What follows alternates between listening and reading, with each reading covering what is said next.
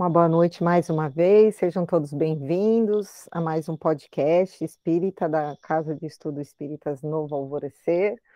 Nessa noite, somente é, como facilitadora, só, só estará eu, só estarei, né, só eu, Rita. O Juliano não poderá estar presente, então a gente é, precisa aí uma colaboração de vocês. E hoje nós faremos, terminaremos é, o capítulo 9, que é uma explicação, uma breve reflexão sobre o papel do padre Antônio Vieira. E iniciaremos o capítulo 10, que é intitulado como As Bandeiras, e o capítulo 11, que é Os Nativistas. Tá?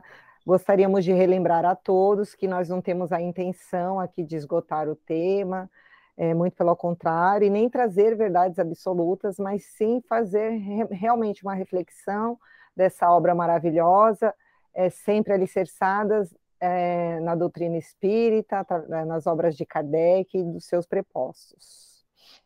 Então, nesse episódio, nós vamos continuar aqui, é, a pedido do Juliano, ele falou para vo com vocês sobre o episódio 9, né, encerrou a semana passada, e ficou de, de trazer algumas informações sobre o padre Antônio Vieira. Eu pesquisei um pouco também, é, e realmente assim não tem muitas informações assim mais aprofundadas sobre a vida do, do padre. Tem bastante informações sobre as suas obras, sobre os livros, né, os, os sermões, tudo, mas é, nada assim muito é, específico do que a gente gosta assim um pouquinho de se aprofundar, principalmente algo ligado à doutrina dos espíritos. Eu vou trazer aqui a pesquisa do Juliano. ele chegou, acredito, falar, né, que ele organizou suas falanges e em 1640 Portugal era restaurado subindo ao trono Dom João IV, e aí ele trouxe a explicação, né, o que aconteceu nesse reinado de Dom João, os processos de, de excomunhão que ele sofreu, acredito que foram dois, se eu não me engano, e aí ele fala que, no final do capítulo, Humberto fala que toda uma ação é, conjugada, espiritual, harmonicamente nessa, é, nessa ótica, que as falanges de Ismael e de Eliu, então a gente é, observa nesse capítulo que esses dois anjos guardiões de, de, de países diferentes, mas países irmãos, eles trabalham juntos né, em busca de harmonizar, de restaurar a tranquilidade, a paz, tanto de Portugal e, e com consequência né, essa paz no Brasil. E aí ele fala que Ismael e do, do Elio, buscando o silêncio e na obscuridade, obscenidade, a, o grande coração de Antônio Vieira, que se constitui. Gente, espera aí, que tá impossível entender a letra do Juliano aqui, eu vou pôr no capítulo. Espera aí. Essas letrinhas aqui. Hum, deixa eu entrar aqui. Vamos lá. Toda uma ação espiritual se conjuga harmoniosamente nessa época, e as falanges de Ismael e de Eliu buscam no silêncio da obscuridade o grande coração de Antônio Vieira, que se constitui poderoso organismo mediúnico para as revelações de suas verdades. Então, aqui, Humberto nos traz é, informações bem importantes, né? A primeira dela é que esse, esse grande espírito, Antônio Vieira, ele já trazia é, em seu coração, em sua alma, grandes virtudes. Já estava preparado para receber algumas revelações, algumas verdades evangélicas através mesmo do organismo mediúnico. E então, assim, a gente, quem conhece um pouco da obra aí do, do Antônio Vieira, é, quem já leu um pouquinho, quem não leu, é, vale a pena ler alguma coisa. A gente percebe que a espiritualidade utiliza, utiliza de todos os recursos que ela tem ali no momento, né? Até dos recursos que não são ainda tão, que não tem com um coração tão é, grande, mas no caso aqui a gente percebe que Antônio Vieira ele já tinha é, uma ligação muito, é, uma comunhão com as forças do alto bem, bem é, forte, né? E, e aí o Juliano fez uma pesquisa aqui, eu vou ler rapidamente para vocês.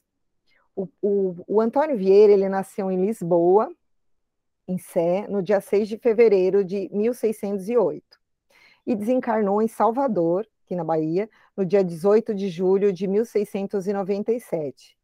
Mais conhecido como Padre Antônio Vieira, foi um filósofo, escritor e orador português da Companhia, é, da Companhia de Jesus. Então, ele era um jesuíta e que tinha é, estudado filosofia e tinha essa facilidade, essa, esse poder da oratória muito grande, né? Isso, quando a gente vai pesquisar sobre o padre Antônio Vieira, a gente percebe bastante elogio sobre o seu poder de oratória. Uma das mais influentes personagens no século XVII, em termos de política e oratória, destacou-se como missionário nas terras brasileiras. Nessa qualidade, defendeu incansavelmente os direitos do, povo indígena, combatendo a sua exploração e a escravidão, e fazendo a sua evangelização. Era pra, por eles chamado Pai Açu, gran, grande padre, pai em tupi. Então a gente percebe que existia também na comunidade indígena uma grande admiração pelo padre Antônio Vieira. Né? Ele era realmente um, um, um, um indivíduo, um, homem, um ser humano admirado, inclusive pela comunidade indígena. Em agosto de 1669, ele mudou-se para Roma, onde ficou seis anos. Oficialmente, o motivo da sua viagem era de defender a canonização dos 40 mártires jesuítas, mas também procurou ser reabilitado a combater a Inquisição portuguesa. Então, oficialmente, né, ele foi para defender essa canonização, mas nós sabemos que o papel principal dele, espiritualmente falando, era combater esse processo de Inquisição que já tinha tomado conta né, da coroa portuguesa, da, de Portugal, não só de Portugal, como dos outros países também. É, encontrou o Papa à beira da morte, mas deslumbrou a cúria com seus discursos e sermões com apoios poderosos, renovou a luta contra a Inquisição, cuja atuação considerava nefasta para o equilíbrio da sociedade portuguesa. Obteve um breve pontifício que o tornava apenas dependente do tribunal romano. Só um minutinho, gente. Do tribunal romano. A mesma extraordinária capacidade oratória que seduzira primeiro o governo geral do Brasil, à corte de Dom João IV e que depois iria convencer o Papa a garantir assim a anulação das suas penas e condenações. Então, ao mesmo tempo que ele era uma pessoa muito bem quista, ele tinha também ali né, a igreja né, que, que é, é, comandava esse processo de inquisição, ele encontrou algumas, alguns problemas com a igreja. Então, com esse mesmo dom de oratória que ele tinha, que faz a gente lembrar muito de Paulo, né? Como Paulo era bom de oratória e quanto e, e quantas vezes ele se livrou de algumas condenações por conta dessa oratória, né? Que deixava mesmo é, os adversários, vamos dizer ali, no momento, embaraçosos, sem respostas, a capacidade de argumentação de Paulo e assim do padre Antônio Vieira era muito significativa. Né, a gente observa. Em Portugal, regressou a Lisboa seguro, é, seguro de não ser mais importunado, quando em 1671, com uma nova expulsão dos judeus, foi promovida, novamente os defendeu, mas o príncipe regente passara a, pro, a protetor de, do Santo Ofício e recebeu friamente. Em 1675, absolvido pela Inquisição, voltou para Lisboa por ordem de Dom Pedro, mas afastou-se dos negócios públicos. No Brasil, pela última vez, em 1681, retornou à Bahia, alegando questões de saúde.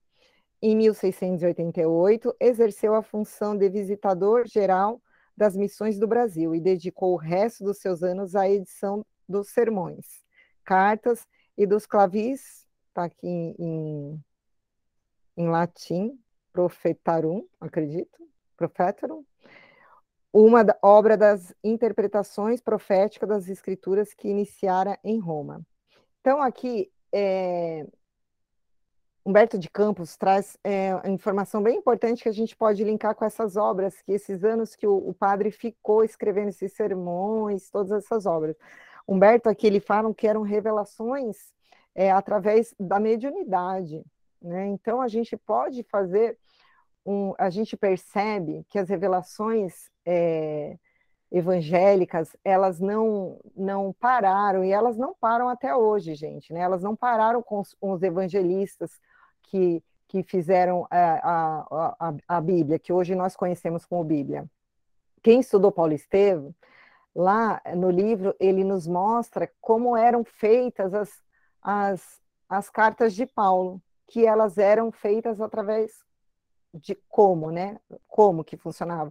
Do mesmo jeito do, seu, do padre Antônio Vieira, através do organismo mediúnico de Paulo, às vezes de Lucas, às vezes do, do, do Timóteo, daquelas personagens que conviviam ali com, com Paulo, e ele recebia essas informações através de Estevão, e Estevão recebia do Cristo. Né? Então, a gente percebe que as revelações, as verdades, elas vão sendo reveladas conforme a humanidade vai ganhando é, moralidade, né? conforme a humanidade também vai ganhando capacidade de compreensão das verdades. E como é que a gente ganha essa capacidade? Crescendo moralmente. Então, hoje, nós recebemos também, a gente tem muitas verdades que foram reveladas depois pela doutrina espírita, por Kardec, e eu, eu gosto de deixar bem claro que a nossa casa é uma casa kardecista, né, que nós chamamos, mas a gente não pode ficar é, engessado. É, a doutrina ela não é dogmática, né? O próprio Kardec deixou isso bem claro na codificação. E, e, o próprio Kardec, né, através do Espírito da Verdade, deixou bem claro que outras revelações viriam né, então, a gente precisa, com cuidado, né, é, prestar atenção nessas revelações que chegam em nossas mãos, na própria doutrina. E, gente, o crivo é a caridade. Né?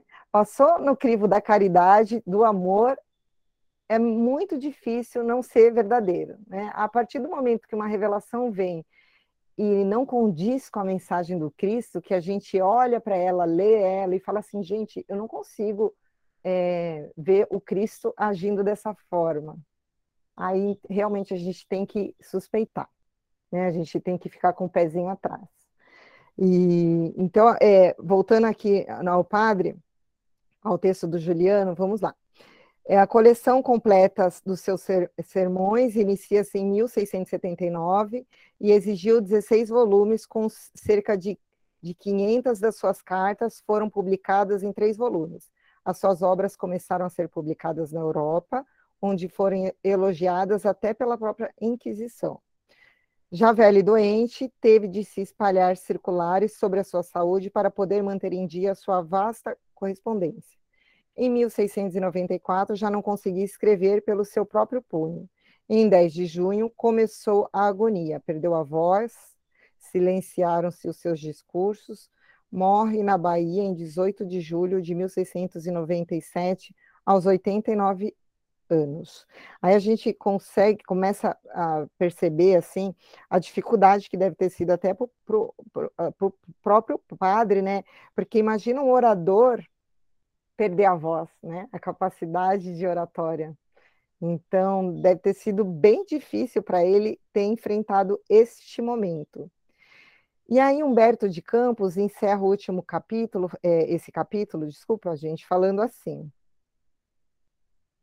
E não foram poucos os senhores que, tocados dessa claridade divina, porque é quando ele, é, ele fala sobre quando o padre ele chega no Maranhão, né? Vocês lembram lá do capítulo, e ele fala, né, sobre é, o poder a, a, necessidade de, da libertação dos escravos, né? Que não, que, que por mais é, que a igreja naquela época, eu realmente hoje eu acredito que a igreja tenha mudado um pouco, ela acreditava que você poderia comprar assim a seu lugar, né, no céu, vamos dizer assim. Tô certa, Clara? Através, por favor, me corrija.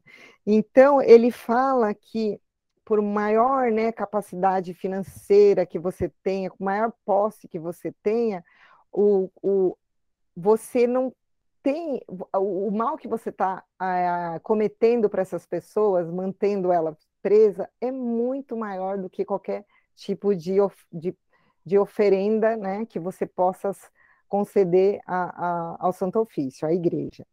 E aí Humberto ele fala assim: e não foram poucos os senhores que, tocados pela claridade divina, cuja origem profunda estava nas lições de Ismael, então aqui ele fala que essa é, isso aqui foi uma transmissão de pensamento de Ismael para o padre.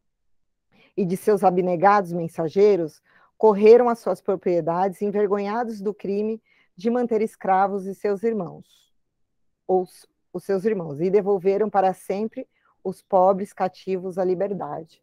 Então a gente sabe que não foi assim, nossa, foi lá, correu todo mundo e libertou. Não, né? A gente sabe pela história que algumas, alguns foram tocados e esse processo de libertação né, foi indo é, é, progressivamente. Para encerrar, eu achei um, uma afirmativa que está no sermão sexagésima, que eu acredito que é o sermão mais famoso né, do Padre Antônio, e eu fiquei relendo assim, achei bem interessante para a gente perceber a capacidade mediúnica que tinha né, de de ligação com as forças do alto que tinha o padre Antônio Vieira. Ele fala assim: antigamente convertia-se o mundo, convertia-se o mundo. Hoje, por que não se converte ninguém? Isso é lá, né, gente? 1600 e pouco, hein? Porque hoje pregam-se palavras e pensamentos. Antigamente pregavam-se palavras e obras. Nossa, e tá tão atualizado, né? Tão atual essa, esse sermão do padre, porque é isso, né? Que, que, que eu estou preparando a minha próxima palestra, que fala sobre o, a parábola do bom samaritano. E, e, e, é justamente isso, né? O que, que são palavras e pensamentos sem obra? Né? O que, que é sabedoria, que a gente nem pode chamar de sabedoria, né? O que, que é inteligência sem obra? Não serve para nada. É, eu li esse final de semana um texto, um, um texto de Lizinho de Emmanuel, de um livro que eu estou lendo também sobre parábola, que ele fala assim: o que não frutifica é só treinamento. Né? Então, o que a gente não consegue fazer em obras, a gente só está treinando. Não é que não serve para nada. Né? se a gente ainda não consegue executar todas essas verdades, todo esse evangelho que Jesus nos dá, toda essa, essa capacidade que nós temos, é porque nós não estamos prontos ainda para é, colher, nós só estamos prontos para semear. Então, se, a, se, nós não estamos da, dando fruto, o que, que é dar fruto, gente? É, são as nossas obras. Já demos alguns frutos, é óbvio, né? Estamos aqui, né? temos essa já fizemos muitas coisas boas e interessantes para o nosso crescimento, mas se ainda derrapamos, não conseguimos ser é, o que nós gostaríamos de ser, é porque ainda é o momento de cuidar da sementeira, e não né, de, de colher. Enfim, vamos lá. Alguém quer complementar? Oh, por favor, claro. Eu só queria comentar né, essa questão desse sermão aí, que ele é muito é, importante também, porque a mensagem é, é, é para os católicos no geral, né, mas especificamente para os pregadores, né? E, que nessa época aí, é, esse ato de pregar, que o Vieira era especialista aí, era muito recorrente, né? Tanto em Portugal, na Espanha, no, no Brasil. E, e a crítica dele é justamente essa: esses pregadores que só prezavam pela forma, né, pelas palavras, pela beleza das palavras, e, e se esqueciam aí da ação, da prática, de, de mover a, as paixões dos ouvintes, né, de reformar os costumes. Era mais ou menos isso. Exatamente, Clara, obrigado, bem lembrado. É, a preocupação do padre era justamente isso, porque é, os, os, primeiros cristãos, além de ser pregadores, né, eles faziam o mais importante, que era a obra. Eles viviam aquilo, o que eles pregavam. Né? E, o, e o padre Antônio Vieira, ele tinha essa preocupação muito grande, porque era uma época é, onde os oradores, principalmente da Igreja Católica, eles pregavam, tinham essa preocupação, como a Clara falou, de falar, usar oratório, usar belas palavras, né, mostrar toda a sua parte intelectual, mas as suas obras, né, não condiziam com o que eles pregavam e, consequentemente, a gente sabe que né, a palavra convence, mas é o exemplo que arrasta, né? As pessoas é, observavam aqueles pregadores e elas não se convertiam, que era esse, essa era a preocupação da igreja, justamente porque elas não tinham esse exemplo. Né? Alguém quer colocar mais alguma coisa sobre este capítulo? Senão a gente já pode começar aqui o capítulo 10. Eu vou pedir um minutinho de paciência, que eu não estou em casa hoje, então estou tendo que improvisar aqui. Deixa eu ver se vai dar certo. Eu vou ver se eu vou conseguir compartilhar aqui com vocês. Não, peraí. Uma janela. Só um minutinho, por favor, gente.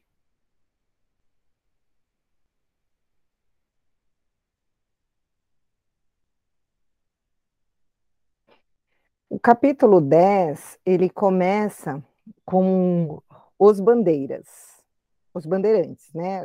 No caso, é as bandeiras, as bandeiras, o tema que Humberto nos traz. Vocês estão vendo aí? É, me respondam com áudio, porque eu que não estou vendo vocês, porque eu estou só com a tela. Sim, tá? sim, dá para ah, ver que sim. ótimo. Beleza. Então, eu vou começar aqui só com uma explicação rapidinho do que, o que quem foram os bandeirantes, e aí a gente já entra no, no tema, tá? Então vamos lá. Eu trouxe aqui uma explicação bem simples de quem foram os bandeirantes, acredito que a maioria também saiba. Vamos lá. Os bandeirantes é a denominação dada aos sertanistas do período colonial, que, a partir do, século, do início do século XVI, penetraram no interior da América do Sul em busca de riquezas minerais, sobretudo o ouro e a prata, abundantes na América Espanhola. Indígenas para, para escravização ou extermínios de quilombos, eles também tiveram um papel aí fundamental nessa, nesse, nessa história aí. Contribuíram em grande parte para a expansão territorial do Brasil, além dos limites impostos pelo Tratado de Tordesilhas, é, que a gente lembra lá que na época lá tinha o Tratado de Tordesilhas, o Brasil estava dividido e também então os bandeirantes tiveram essa grande contribuição de retomar essa área aí que estava com a Espanha. Ocupando o centro-oeste e o sul do Brasil, também foram os descobridores do ouro de, em Minas Gerais, Goiás e Mato Grosso. Para o historiador Darcy Ribeiro, os bandeirantes apresentavam um panorama racial diverso. Eu achei importante a gente comentar isso, porque é, às vezes as pessoas acreditam que os bandeirantes eles eram só os europeus brancos, né? E eu acho importante a gente saber a verdade, assim, né? Ter um conhecimento melhor assim da história.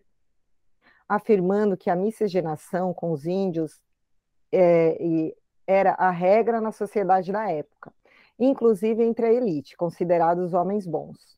Nos primórdios, a estrutura familiar paulista era patricênica e poligâmica, formada pelo pai, suas mulheres indígenas, com suas respectivas proles e os parentes delas. O casamento católico apenas se firmou mais tarde. A maior a maior bandeira de Manuel Preto, uma, a maior bandeira de Manuel Preto e Antônio Raposo Tavares, ocorrida em 1629, era composta por 69 brancos, 900 mamelucos e 2 mil indígenas, demonstrando o enorme peso demográfico ameríndio naquele ambiente. Além do, do português, os bandeirantes também falavam a língua paulista, língua esta que era, por vezes, a utilizada cotidianamente por eles foi com os termos tupis que os bandeirantes nomearam os vários lugares por onde passaram, originando muitos dos atuais topônicos brasileiros, como Jundiaí, Piracicaba, Sorocaba, Taubaté, Mogi das Cruzes, São Luís do Paitinga, entre outros. Os bandeirantes foram os responsáveis também pela escravização do, e pelo extermínio de centenas dos indígenas. Deixa eu ver. É, agora aqui eu já posso parar, que a gente vai entrar um pouquinho no livro. Eu achei importante porque às vezes a gente sabe meia verdade, né? A gente não. E, e, é, e, é, importante a gente ter esse conhecimento que é, os bandeirantes, eles realmente eles provocaram extermínio, uma série de, de problemas, sim, mas eles trouxeram também muitos, é, muitos recursos para o país. Eles tiveram um papel muito importante, como Humberto de Campos nos traz nesse capítulo, né, que ele faz um panorama espiritual da história. A gente e é importante que a gente saiba, como eu trouxe aqui para vocês, que existia esse Aqui a minoria eram os, os europeus brancos, né? A maioria eram é, essa mistura de índios, negros, que, que, que compunham, né? Que faziam parte aí dessa, desse, desse grande evento que ocorreu no Brasil. Então vamos lá.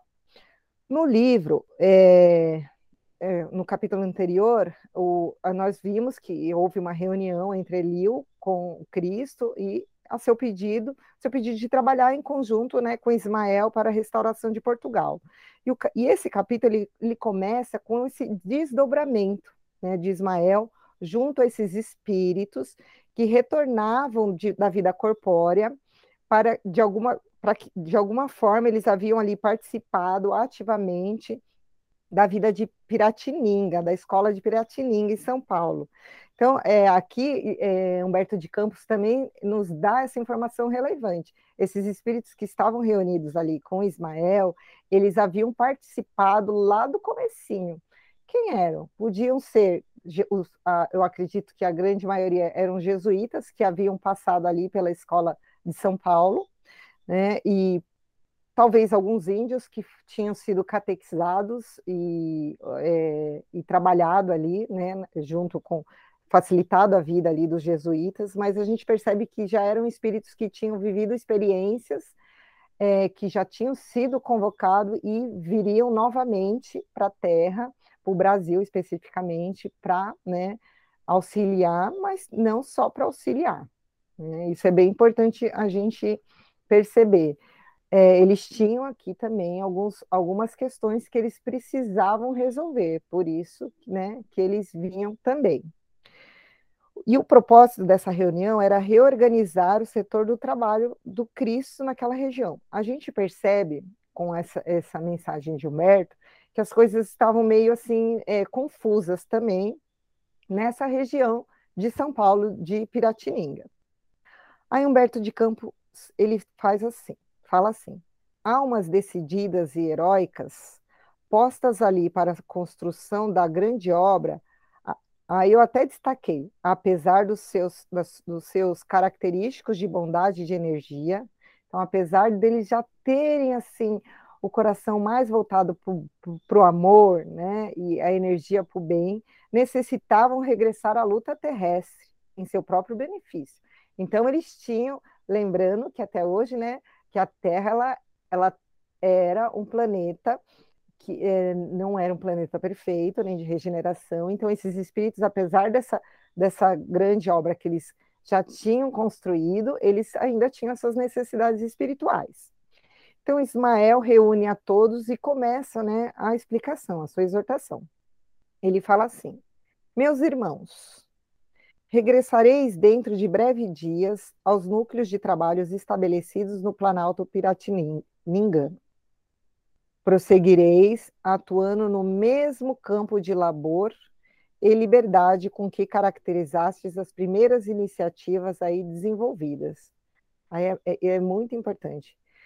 Isso, na minha interpretação, eu acredito que foram os primeiros jesuítas que já haviam desencarnado e que trabalhavam ali e voltariam para trabalhar no mesmo campo né, das primeiras iniciativas, mas com um outro propósito. Agora levareis mais longe a vossa coragem e o vosso heroísmo. Penetrareis o coração da terra do cruzeiro, rasgando as sombras de suas florestas imensuráveis. Com a vossa dedicação, novas atividades serão descobertas e novas possibilidades hão de felicitar a existência dos colonizadores do país, onde nos desvelaremos pela conservação da bandeira de Jesus, desfraudada lá sobre todas as frontes e sobre todos os corações. Até hoje, têm se multiplicado as, as tristes caçadas humanas em que os índios míseros, miser, não, míserimos são colhidos de surpresa, na sua simplicidade, para os penosos trabalhos do cativeiro. Desvendareis agora as fontes de riqueza dos vastos latifúndios do Brasil, interessando a colonização e fazendo desabrochar com mais intensidade os núcleos valorosos desse movimento de intensificação dos órgãos de progresso da pátria e do seu povo. Muitos de vós conhecereis a penúria e o sofrimento. Sacrificareis a fortuna e os afetos mais santos da família para construir a base do porvir com lágrimas abençoadas dos vossos martírios e das vossas renúncias exemplares. Vossa tarefa será rasgar as selvas remotas, patenteando o ouro depositado no seio da terra generosa. Aqui eu acho que é, a ressalva que é interessante é que ninguém vem reencarna sem o conhecimento do que vai vivenciar. É óbvio que as nossas escolhas aqui na Terra, pelo nosso livre-arbítrio, a gente pode ter é, experiências mais dolorosas e menos dolorosas. Mas quando a gente passa por alguma situação a gente fala, não é possível que eu escolhi isso. Aí eu acho que a gente precisa refletir, né? Porque aqui ficou bem claro que a gente vem assim sabendo o que a gente vai passar. Mas, né, a misericórdia divina faz com que, que a gente esqueça, né? E aí a gente fica, às vezes, nesse processo de rebeldia, né, por situações que estamos vivenciando, porque não nos achamos, nos achamos, melhor, injustiçados. Né? Então, é, aqui fica bem claro que mesmo esses corações que já eram corações grandiosos, ainda passaram por algumas situações que a gente vai ver aqui no desenrolar do texto. É, vamos lá. E aí o autor nos relata que algumas entidades, é, o nome de algumas entidades que estavam ali presentes, né? E, e o, o, nome que elas teriam, né? A, os personagens que elas assumiriam quando reencarnados na Terra. Então ele fala de Antônio Rodrigues Arzão, Marcos Azeredo, Bartolomeu Bueno e Fernão Dias Paz. E é, ela, ele faz um, um, Fernão Dias, que a, a, gente vê que é o personagem pelo qual Humberto de Campos faz, né, um, um apanhado mais, mais claro, ele faz um questionamento para para Ismael, porque ele já havia vivenciado essa experiência aqui na, no Brasil e sabia o que estava acontecendo, o quanto essas questões materiais que eram que dominavam ali os interesses é, de Portugal estava atrasando essa, esse desenvolvimento da pátria do Evangelho.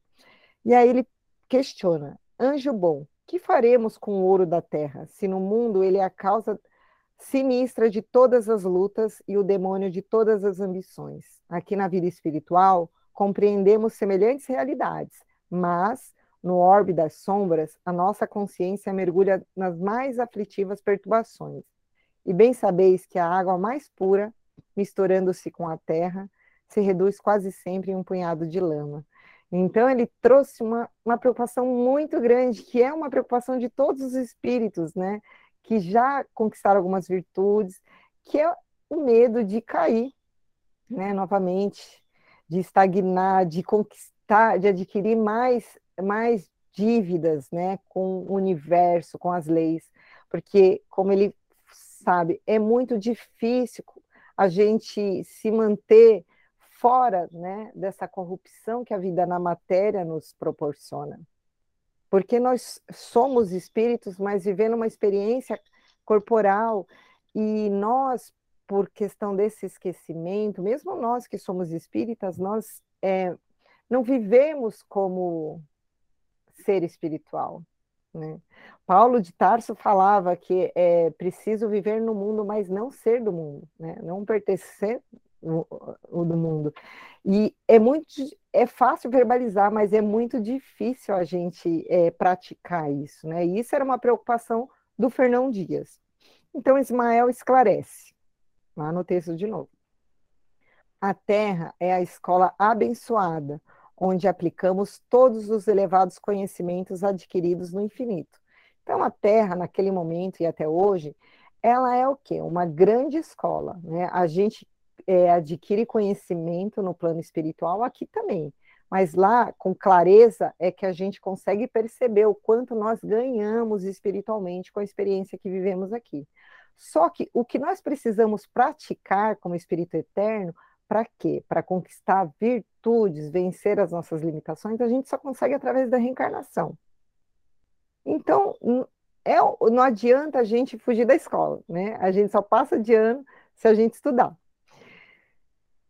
É nesse vasto campo experimental que devemos aprender a ciência do bem e aliá-la à sua divina prática. Nos nevoeiros da carne, todas as trevas serão desfeitas pelos nossos próprios esforços individuais. Dentro delas, o nosso espírito andará esquecido do seu passado obscuro, para que todas as nossas iniciativas se valorizem. Então, esse esquecimento, ele é primordial. Essa informação aqui de Ismael porque se nós tivéssemos o conhecimento de, to, de tudo que nós vivenciamos e do que nós precisamos é, conquistar, parece inicialmente que seria mais fácil. Né? Ah, eu sei que eu preciso trabalhar isso. Saber, a gente até sabe o que a gente precisa trabalhar, mas que, que, que mérito teria isso, né? Então, Deus ele, ele quer o quê? Que nós conquistemos a nossa libertação, a, o nosso aprimoramento íntimo através dos nossos esforços, sem que a gente possa ler o resumo do livro, sabe?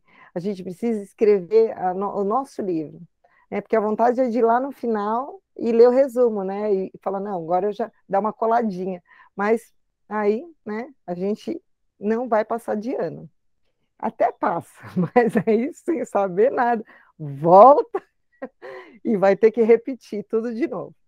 Então vamos lá, continuando aqui.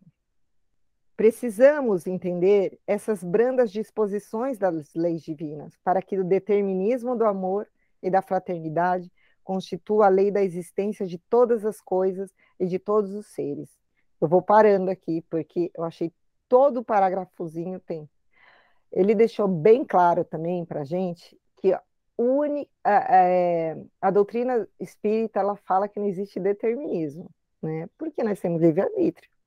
Então, é, as nossas obras é uma balança, né? Eu posso, como diz Pedro, né? Um ato de amor pode cobrir uma multidão de pecados. Então, eu posso ter feito aos olhos, é, feito um ato, infringido uma lei de Deus, muito séria. Mas o que será que eu plantei? Qual foi a minha obra? Não quer dizer que eu não vá ter que pagar por essa infração. Né? Então, aqui Ismael fala que existe um determinismo, sim, mas só de duas coisas: do amor e da fraternidade. Então, nós estamos condenados, graças a Deus, a nos amarmos no futuro e a ter ter, sentir esse amor fraterno, a vivermos essa fraternidade. Isso eu achei bem interessante. Quanto ao ouro escondido no seio da terra exuberante, sua existência não significa senão um estímulo à ilusão dos homens, ainda muito distante da concepção da verdade, da verdadeira fraternidade, a fim de que as criaturas possam buscar os tesouros espirituais pelo trabalho fecundante da evolução do mundo.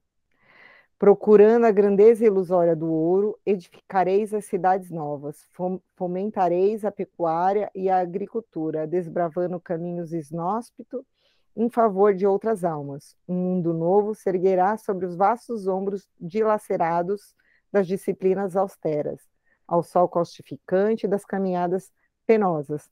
Mas o futuro se, futuro se voltará para os vossos esforços, com a sua bênção de agradecimento então a gente percebe que Deus, né, através do Cristo e desses abnegados espíritos como Ismael, eles utilizam de todos os recursos necessários para que a humanidade avance. Né? Então, através das nossas ilusões daquela época, das ilusões sobre essa busca do ouro, da prata, das riquezas, era uma forma que eles tinham de fazer com que a humanidade, que o progresso é, se findasse, né?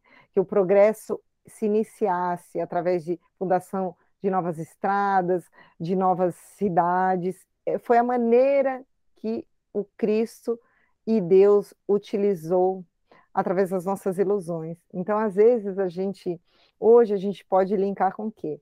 Quantas vezes, quantas lições nós não aprendemos na vida com as ilusões que nós, né, às vezes ainda caímos, né, com as ilusões materiais, as ilusões ligadas ao nosso ego, e que nos trazem, se a gente tiver olhos de ver, que normalmente essas ilusões, uma hora a venda cai e a gente percebe que, né, que a gente está no caminho errado. E aí, a partir do momento que a gente percebe isso, é o aprendizado. Né? Então, é isso que Ismael quis deixar bem claro para o Fernão Dias, que através dessas ilusões, de alguma forma, no futuro, quando a humanidade percebesse que essa guerra, que essa briga por ouro, por prata, é, seria que foi uma, né, uma, uma besteira, né, que a gente não, não, não nos levaria a nada espiritualmente falando, de alguma forma estaria é, iniciando dentro do coração de cada personagem aqui, nós podemos nos incluir, né, o Evangelho de Jesus. Alguém quer comentar alguma coisa? Posso continuar? Então vamos lá. Então, Fernão, é, Ismael, ele dirigiu-se né, a Fernão Dias e fala que ele chefiaria a expedição e que e ela será, né, que o papel dele seria um papel importante e um dos papéis assim mais difíceis, né? E que ele teria muitas decisões que ele de, precisaria tomar aqui na, durante né, sua reencarnação e que as suas decisões elas precisariam estar alicerçadas no Evangelho de Jesus, né, nas, nas leis de Deus. É, o que precisa ficar bem claro que nós, é, nós percebemos que apesar das ações muitas vezes equivocadas desses personagens que fizeram parte né, da história do nosso país, essas expedições elas foram endossadas pelo Cristo. Né? Elas foram, é, foi uma maneira que a espiritualidade junto com Jesus, utilizou né, para que crescesse mesmo o Brasil, para que se expandisse, para que se restaurasse aqui a obra do Mestre. Mas o que precisa ficar também claro para a gente, que é, Jesus, Ismael e nenhum, nenhum outro benfeitor, ele é, apoia ou endossou qualquer tipo de violência, né? Isso é coisa nossa, da humanidade todas as fatalidades, toda a brutalidade, tudo o que aconteceu na, na história, o que acontece até hoje, são decisões do homem. Né? Não são decisões do Cristo, nem de Ismael e nem de Deus. São decisões do nosso espírito que ainda fica é, contaminado, como mesmo Fernão Dias diz, né? A água, por mais limpa que seja, ela se contamina aí com essa areia e, e acaba se envolvendo nessa lama. Então foram decisões equivocadas porque eles, por quê? Porque eles eram espíritos ainda é, em processo de expurgo. Então errantes assim como nós, talvez, provavelmente, né? Talvez não, provavelmente um, é, em graus um pouco mais elevados do que nós de evolução, porque já vinham a título de missão, não só com com propósito do seu próprio benefício, mas uma missão do coletivo. Então, eles já tinham né, um gra uns grauzinhos a mais, mas também isso não faz com que eles é, cometam erros, como a gente viu com o próprio padre Anchieta, que, segundo Alberto de Campos, era um dos mais altos, né, dos mais importantes espíritos que vieram nessa missão. É... Vamos lá.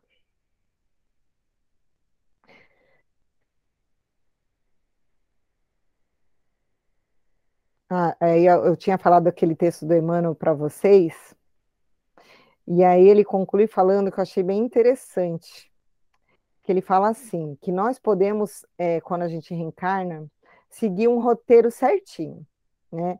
seguir o roteiro, ir para a casa espírita, no nosso, no nosso caso, cuidar dos filhos, da casa, do trabalho, assistir palestra, tudo isso que a gente faz. Trabalhar na seara do Cristo, como a maioria aqui faz, porque trabalhar para Jesus não é só estar tá na casa espírita, né?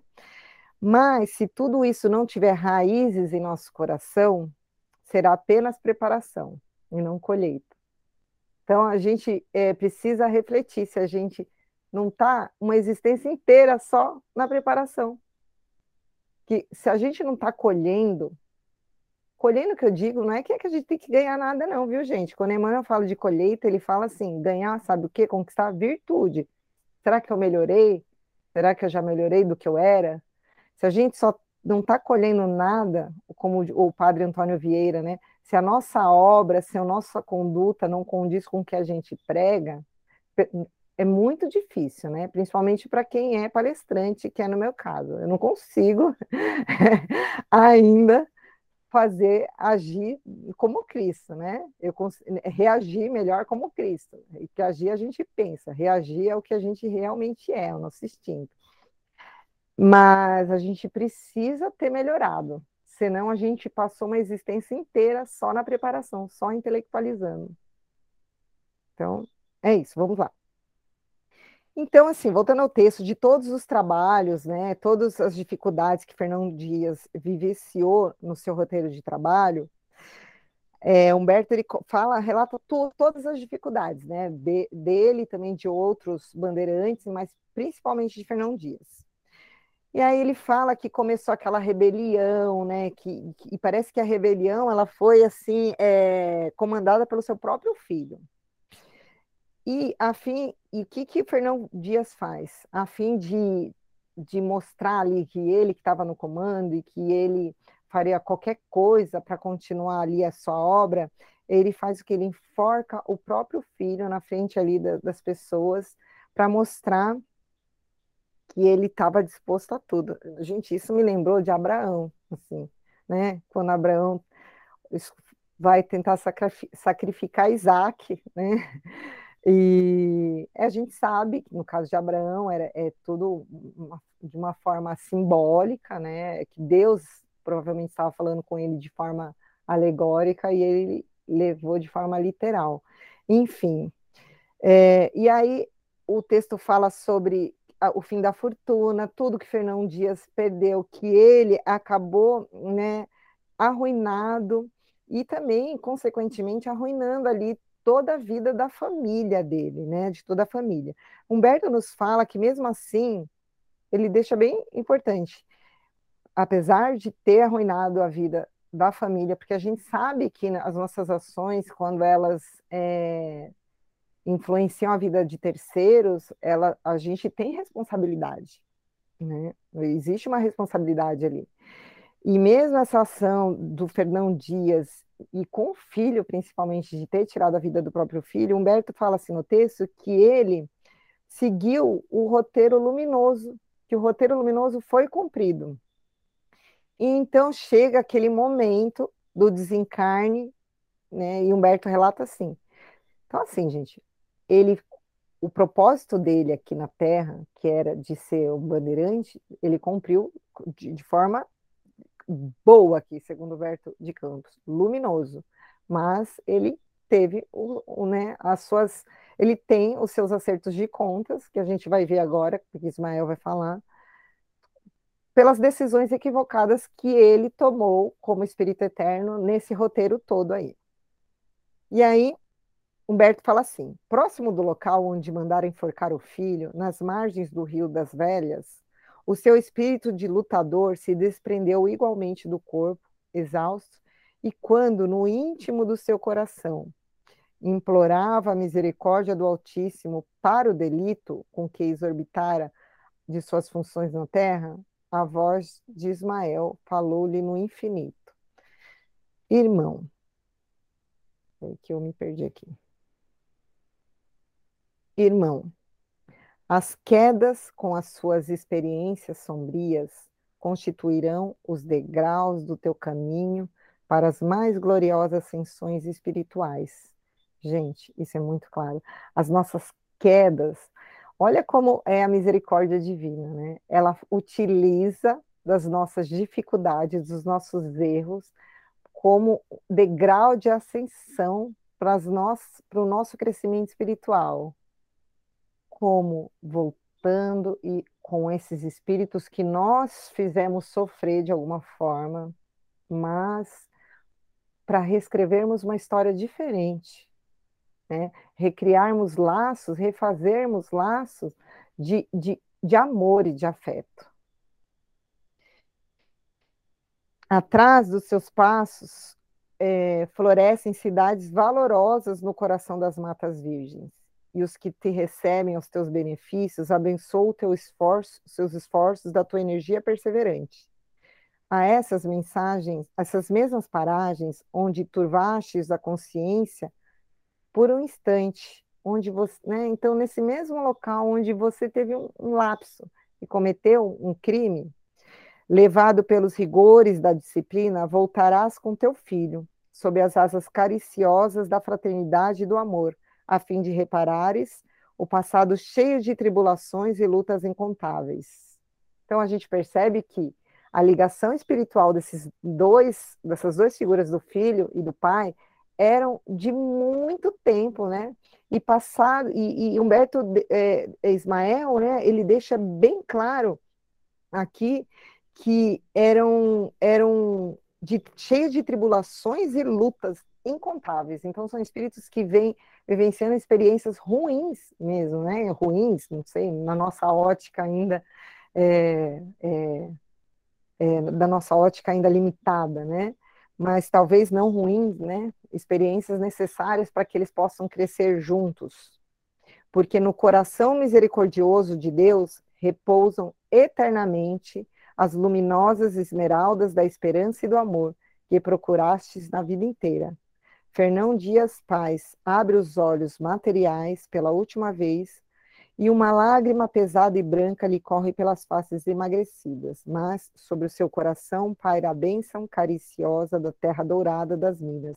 E sentindo-se na posse de verdadeiras esmeraldas do seu grande sonho, a inclito batalhador regressa a, de novo à vida do infinito. O que mais me chamou a atenção nessa, nessa receptividade de Ismael, nessa resposta ao apelo ao coração angustiado de Fernão Dias ali naquele momento do desencarne, que a gente sabe que nesse momento que o espírito vai estar se desprendendo do corpo físico, e aí depende muito do grau de, de, é, de evolução do espírito, de desprendimento material, entre outras questões.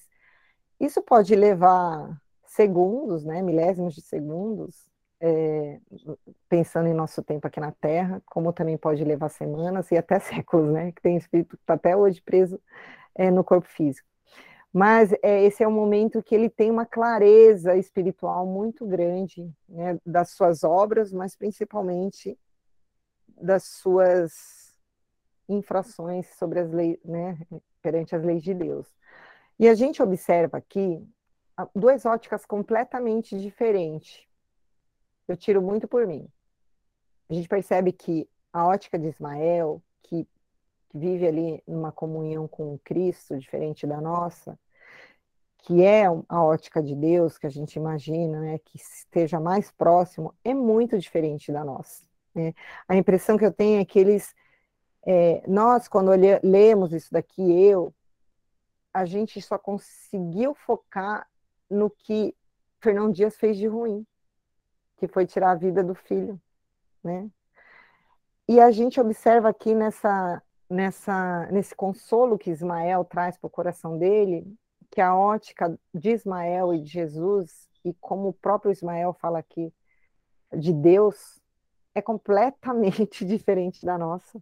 Ele exalta toda a obra luminosa que ele fez, sem deixar claro mesmo da necessidade que ele teria de retornar para a vida carnal, para poder vivenciar outras experiências com esse espírito, né, no qual ele vem trazendo algumas dificuldades, mas ele exalta toda a obra e o quantas os quantos espíritos que foram beneficiados por essa obra, né, de Fernão Dias, é, ele, o quanto eles eram gratos né?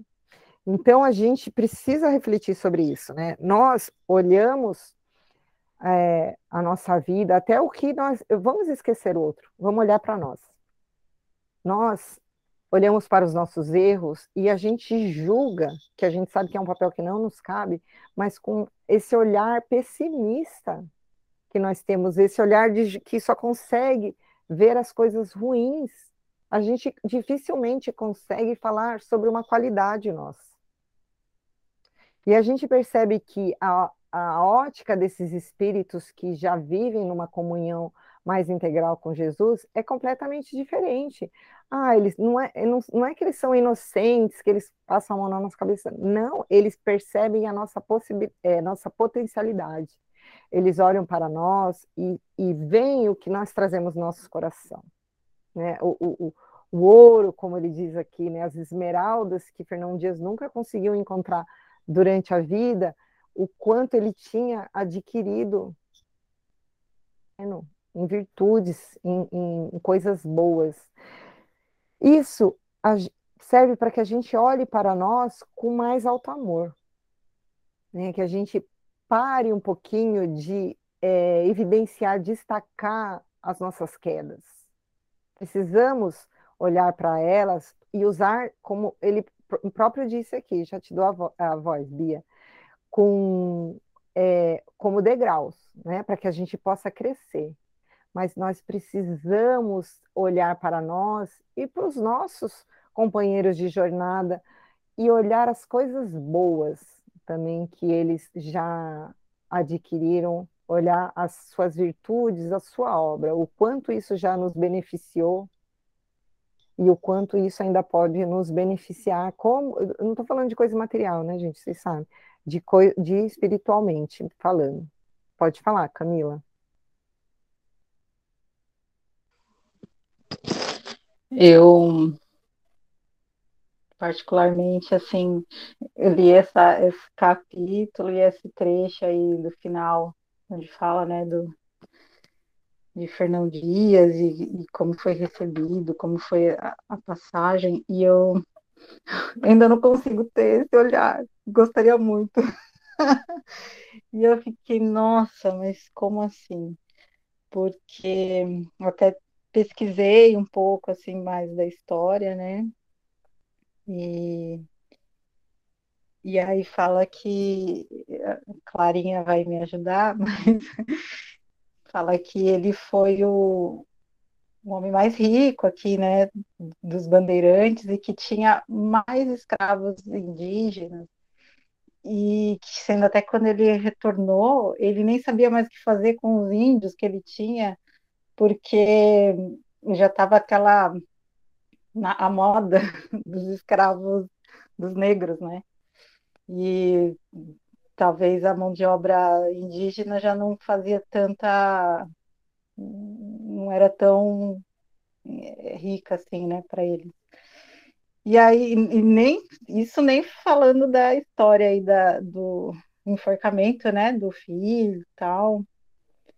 E aí eu fico com essa pontinha ainda, sinceramente, assim, em, é, ah, e fico nessa, na verdade, com, com a intenção de que em algum momento, na leitura, nos estudos, dando continuidade nos, nos, nos sonhos, que me veio esses esclarecimentos, porque ainda tem umas, é, umas dificuldades para compreender essa essa parte da passagem, assim, sabe, desse recebimento e falar que foi cumprida, assim, eu pensei, nossa, eu, eu fico, fiquei pensando nos soldados romanos, o que faziam com os escravos judeus, e que é, já, sabe, assim, para mim é a mesma ótica, entendeu?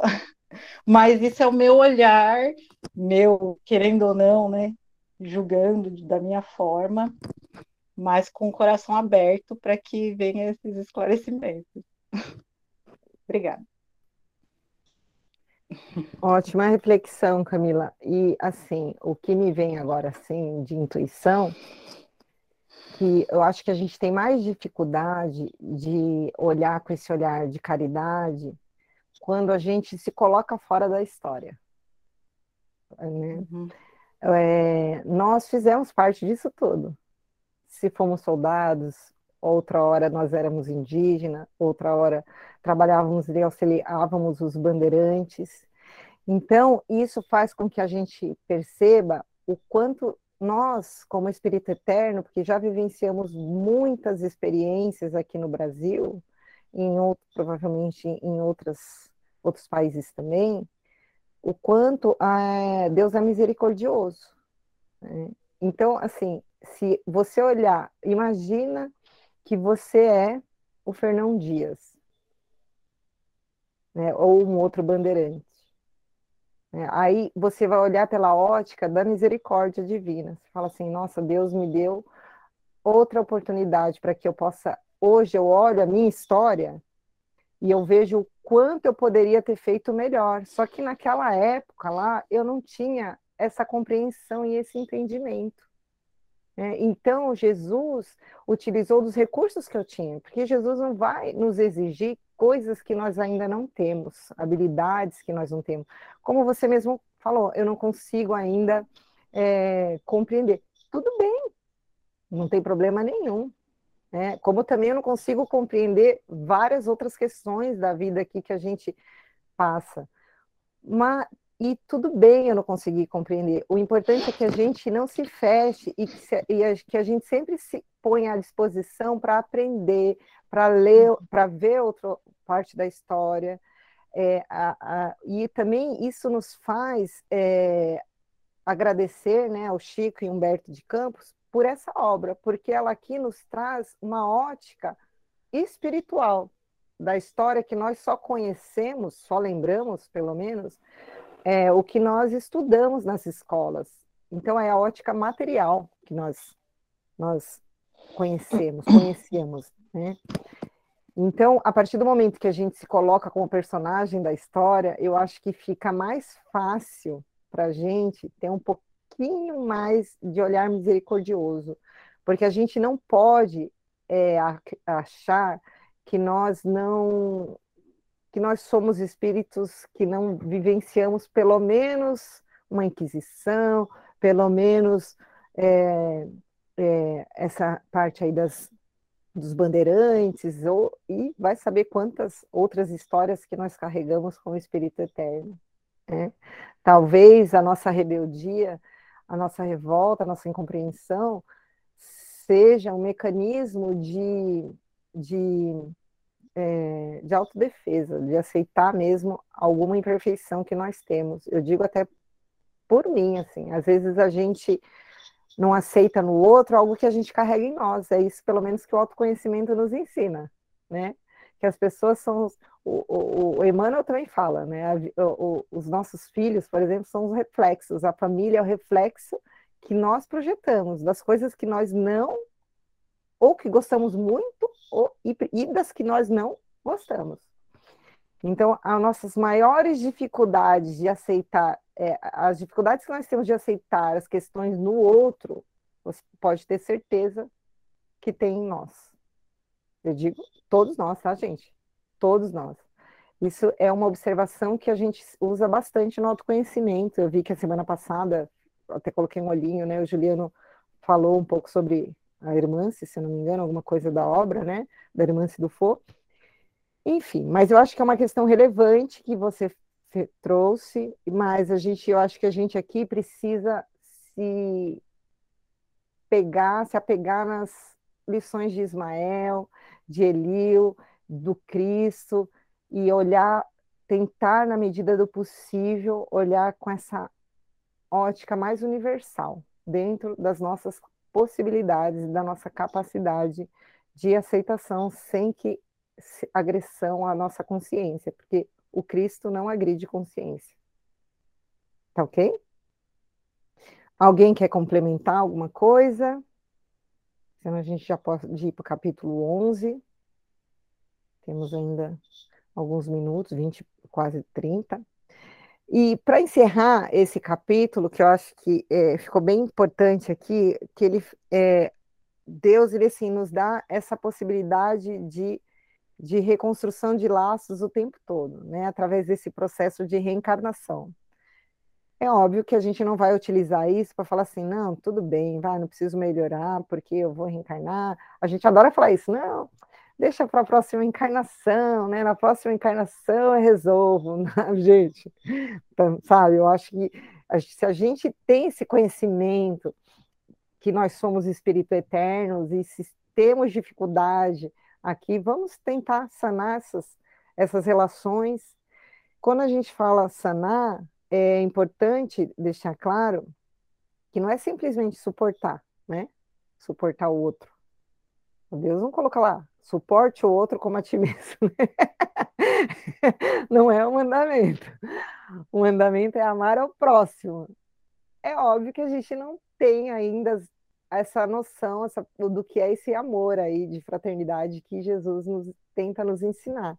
Mas o caminho já é o perdão né? o perdão das ofensas, o perdão das dívidas, e seguir em frente sem ao menos desejar o mal, sabe? Desejar assim verdadeiramente que a pessoa siga a vida dela numa boa, em paz. E assim, consequentemente, a gente fica em paz também. Então vamos para o capítulo 11, né? o capítulo que o título é Os Movimentos Nativistas. Eu vou aqui compartilhar com vocês mais uma vez que eu, eu preferi agora fazer toda a parte. É, trouxe bem pouca coisa assim da, da parte histórica, porque aí eu acho que fica mais fácil para a gente seguir aqui. Então vamos lá. Aí, por favor, gente, eu tô, eu tô trazendo bem uma informação bem sutil, assim, bem resumidinha. Se alguém quiser complementar, será de grande valia, tá?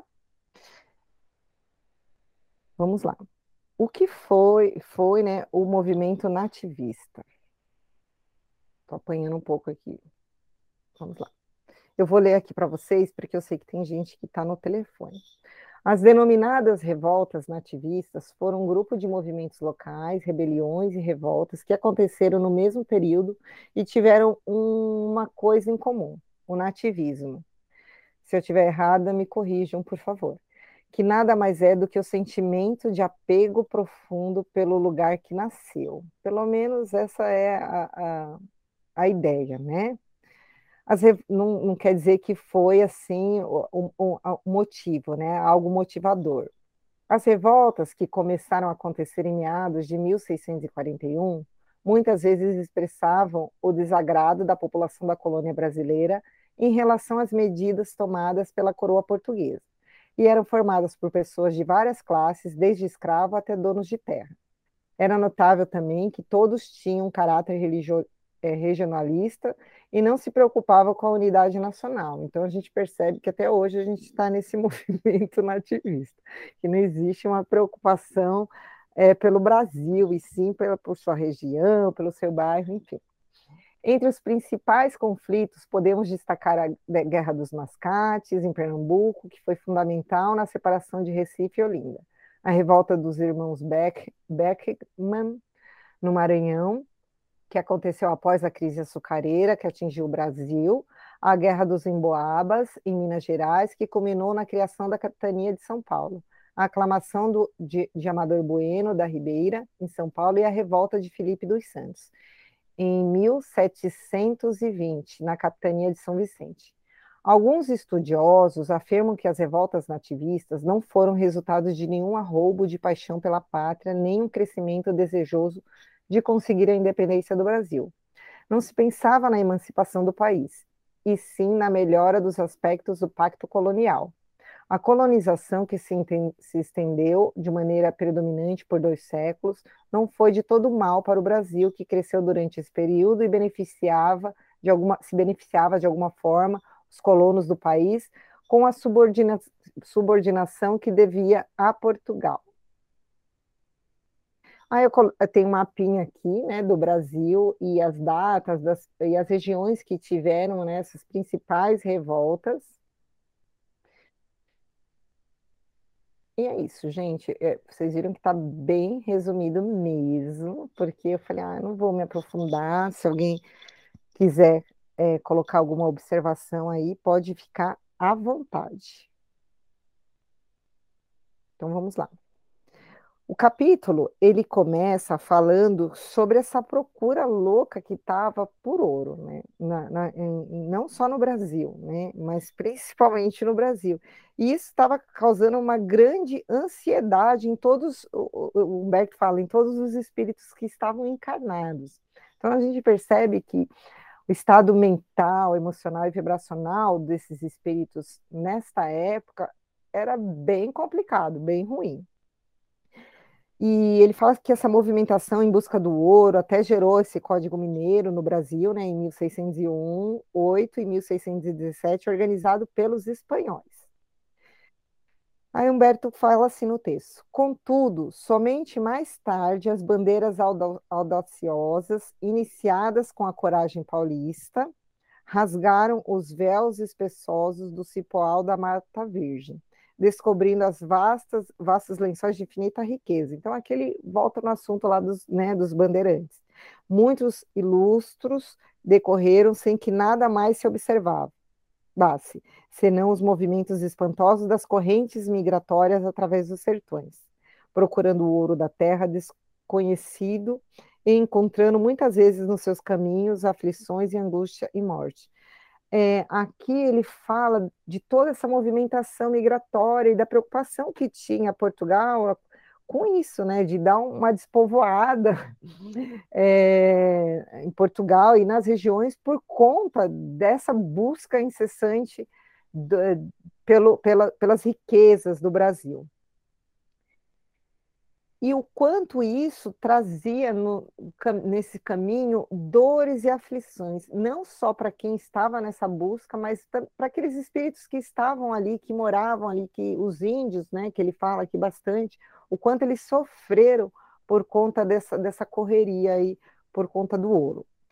E ele fala assim: por essa época multiplicavam-se as emboscadas e a sede da posse turvava todas as consciências Cidades futurosas se levantavam ao longo das estradas, desertas e ermas, mas seus alicerces, a maior parte das vezes, se constituíam com sangue e com a morte.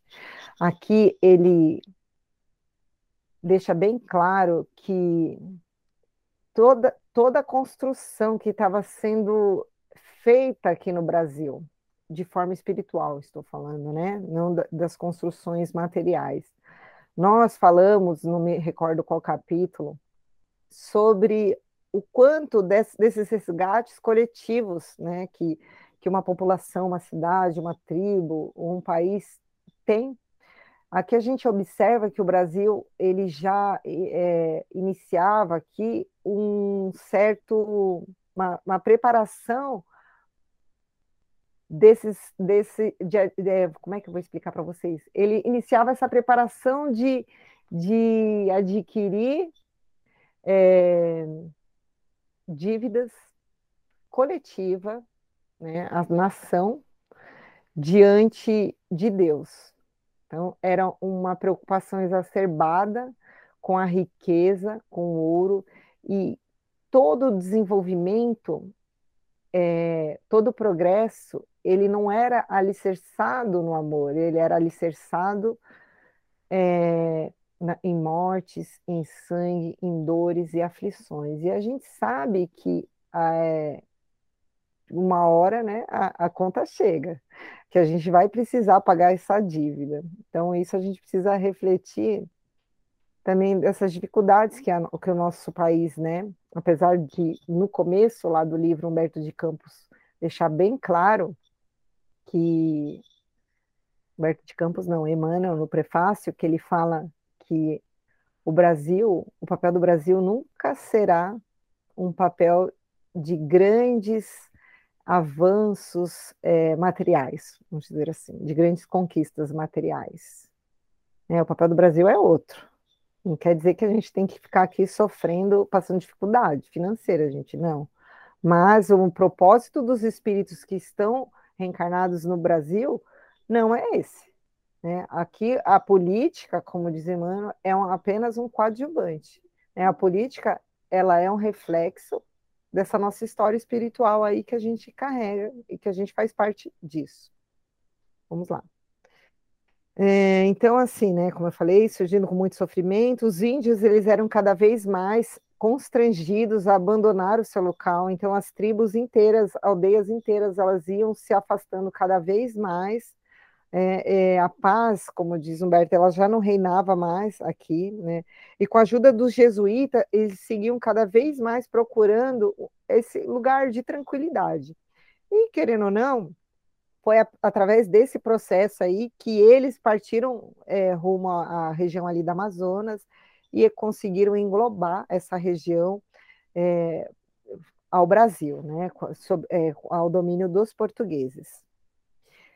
E aí, organiza... aí Humberto ele começa a falar né, um pouquinho sobre as revoltas, e aí ele fala que, organizado por Manuel Beckman, Beckman a revolta contra os índios, os jesuítas e a exploração da coroa. Ele fala um pouco sobre essa revolta e que esse Manuel, ele, ele além né, de se rebelar contra a coroa, ele se rebelou contra os jesuítas, porque ele sabia do, da, do papel da proteção que os jesuítas faziam com, com os indígenas, né? E, e a resistência que tinha das tribos, que elas guerreavam, elas eram bem resistentes, elas não deixavam, né, assim, com tanta facilidade, é, domínio em suas terras.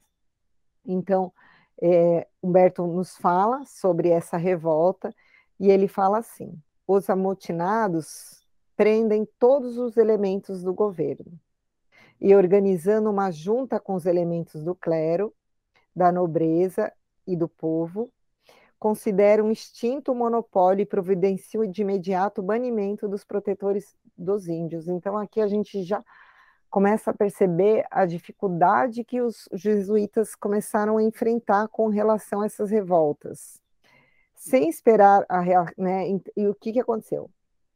Todo mundo ali ficou esperando uma reação da coroa portuguesa, que vinha né, as ordens lá de Portugal.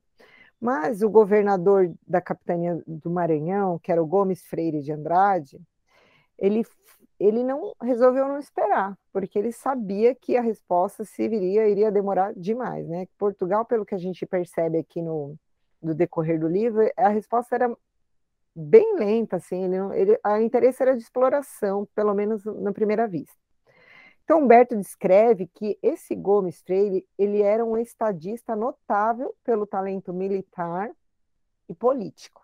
Né? E ele faz o quê? Ele comanda a restauração da ordem e achei interessante que no, no capítulo ele descreve que o Gomes Freire ele agiu com magnanim, magnanimidade com os revoltos. Então ele teve o coração misericordioso, com os revol...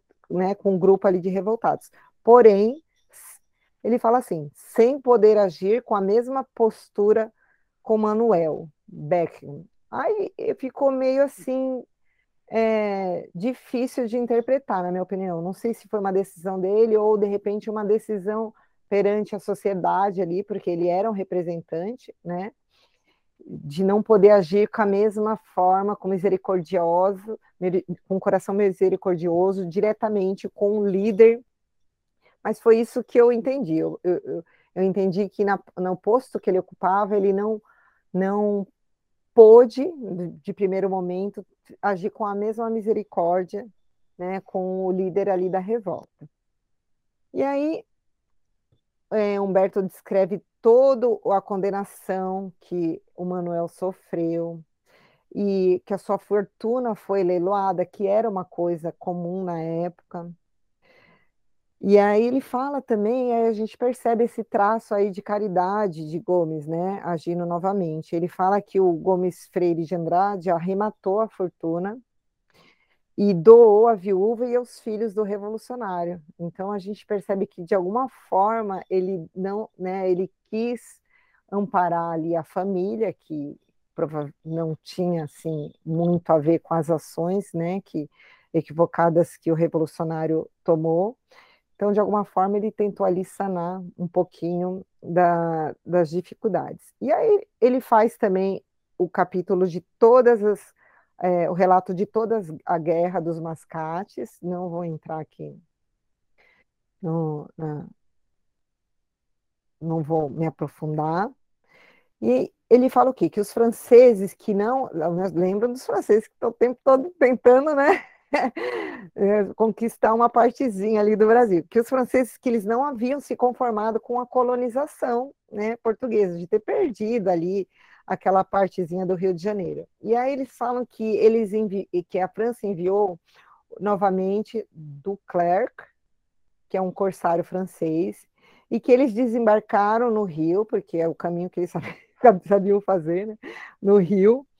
E, porém, dessa vez eles é, encontraram uma certa resistência. Lembrando que da outra vez os tamoios apoiaram os franceses, e o que facilitou ali a dominação da, né, dos franceses naquela região ali da Baía de Guanabara.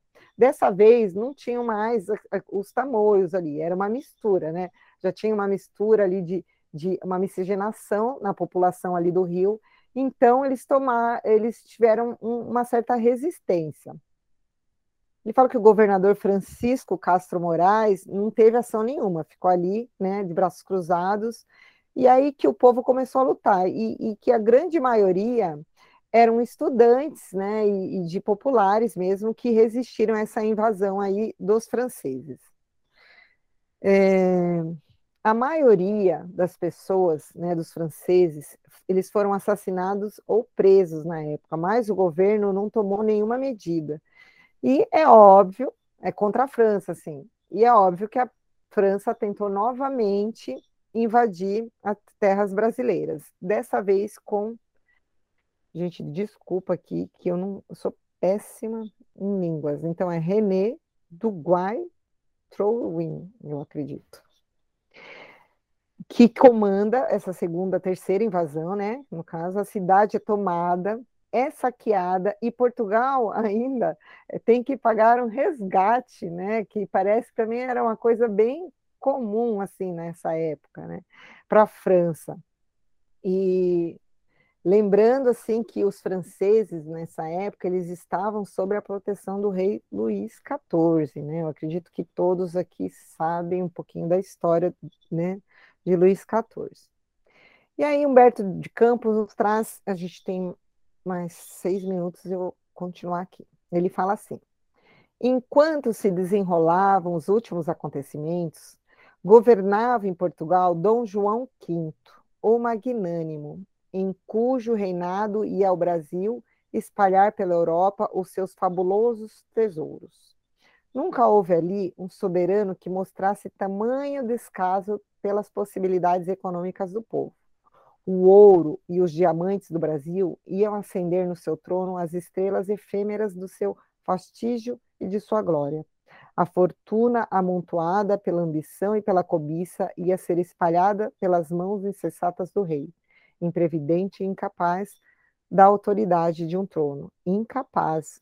Eu achei importante é, que ele que ele fala, ele traz uma, um, uma ótica, né, do reinado de Dom João V, que é bem importante, assim, porque se a gente for fazer uma pesquisa, aparece só mesmo as obras, com uma ótica positiva, né? Tudo bem que eu não me aprofundei na pesquisa aqui do, do Dom João, mas a maioria das, dos relatos que a gente encontra é, traz uma ótica positiva sobre o seu reinado, é óbvio que foi positivo hoje, pensando, né, toda a construção, ele fez, né, realmente tem muitas, muitas, muitos prédios, muita, um, ele trouxe muito, é, um crescimento, assim, para Portugal nesse âmbito, mas aqui Humberto nos traz uma ótica espiritual, que ele era um, uma pessoa muito egoísta, né, não só como ele, como todos os outros reis, mas ele tinha interesses somente materiais, né, e e ele fala que é, no texto que ao invés de, de, auxiliar a evolução da indústria, da, da agricultura na sua terra, a gente percebe que isso, na verdade, nunca teve uma atenção né, é, com relação ao, ao, reinado em Portugal. ele levantava igrejas, mosteiros com extrema é, com, com, muita, com, muita, é, com muita força, né? Enquanto todas as cortes da Europa felicitavam o rei perdulário pelo descobrimento de diamantes e da sua afortunada colônia que se celebravam. Em homenagem aos auspiciosos acontecimentos pelo Brasil, todos se alastravam, e aí no Brasil se alastrava assim os movimentos nativistas, exaltando sentimentos generosos de liberdade e preparando assim, sobre a inspiração de Ismael e suas falanges devotadas, o futuro glorioso dos seus filhos. É, o, o capítulo ele termina falando que Ismael utilizava, né, inspirava através das suas falanges devotadas alguns integrantes desse, desses movimentos aí, já preparando ali né, o, o, o terreno para a futura libertação, né, para a futura liberdade do Brasil, que a gente vai estudar mais à frente do capítulo. Nós, gente, eu terminei, não trouxe nada de Dom João, porque o que eu achei na minha pesquisa, que também não foi mega aprofundada, é, eu não, na minha percepção, não condiz muito com o que Humberto de Campos nos trouxe aqui, né, por essa visão espiritual. Se alguém quiser fazer algum comentário, alguma coisa, semana que vem o Juliano vai entrar já no capítulo 12, que é no, no Tempo dos Vices-Reis, tem bastante coisa legal. Eu tinha começado aqui porque eu achei que a gente ia conseguir fazer o 12, mas alguém quer complementar, perguntar alguma coisa, te, é, sei lá, dar alguma sugestão? Por favor, não se acanhem, deem sugestão. Ah, está muito chato, tá muita, tem muita leitura, está muito histórico. É, aí a gente, né, na medida do possível, tenta ajustar aí dentro das percepções de vocês, porque é muito importante que vocês nos deem esse feedback aí. Se não quiser falar aqui, pode mandar um, um, um direct, direct não, né? Um, um, WhatsApp, que eu acho que já voltou, porque eu estou recebendo umas mensagens aqui. é isso, meus queridos. Alguém gostaria de fa falar alguma coisa? Tá um silêncio, né? Constrangedor. Podem fazer igual Camila, façam uma pesquisa, tragam para a gente, porque é muito importante essa, essa colaboração de vocês, e às vezes vocês interpretam também essa pesquisa de uma ótica diferente, porque nós interpretamos conforme o que nós temos de, de cabedal de conhecimento dentro de nós, né? Então, é, todo conhecimento, toda informação é válida, não existe interpretação errada. Existem formas diferentes de, de avaliar, de interpretar uma história, ok? Então, eu gostaria de pedir a todos que nós fechássemos os olhos,